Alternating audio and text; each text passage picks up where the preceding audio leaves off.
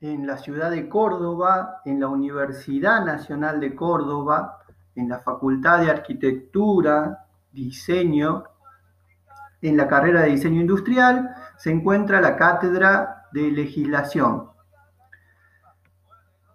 Mi nombre es Rubén Omar Muñoz, eh, soy profesor de trabajos prácticos de la Cátedra de Legislación.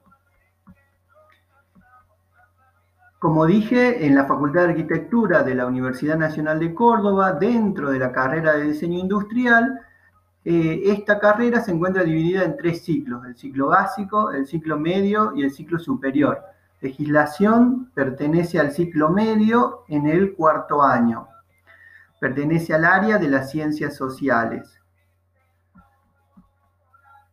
Para comenzar este aprendizaje a distancia, me gustaría comenzar con una frase de Nikola Tesla. Nikola Tesla dice, mi cerebro es un receptor. En el universo hay un núcleo del cual obtenemos conocimiento, fuerza e inspiración.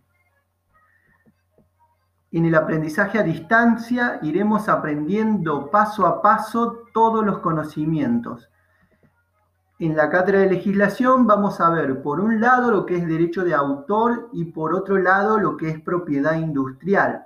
Derecho de autor se refiere a todas las obras artísticas, por ejemplo, pintura, escultura, dibujo, música, el cine, las obras de teatro, las obras musicales, etc. Los libros inclusive están dentro del derecho de autor. En el caso de propiedad industrial es un derecho atributivo y hay varias figuras legales. Dentro de la propiedad industrial lo que vamos a aprender es lo siguiente.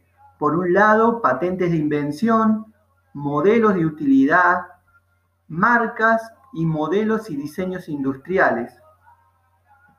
Cada uno tiene sus diferentes requisitos y sus particularidades que iremos aprendiendo paso a paso.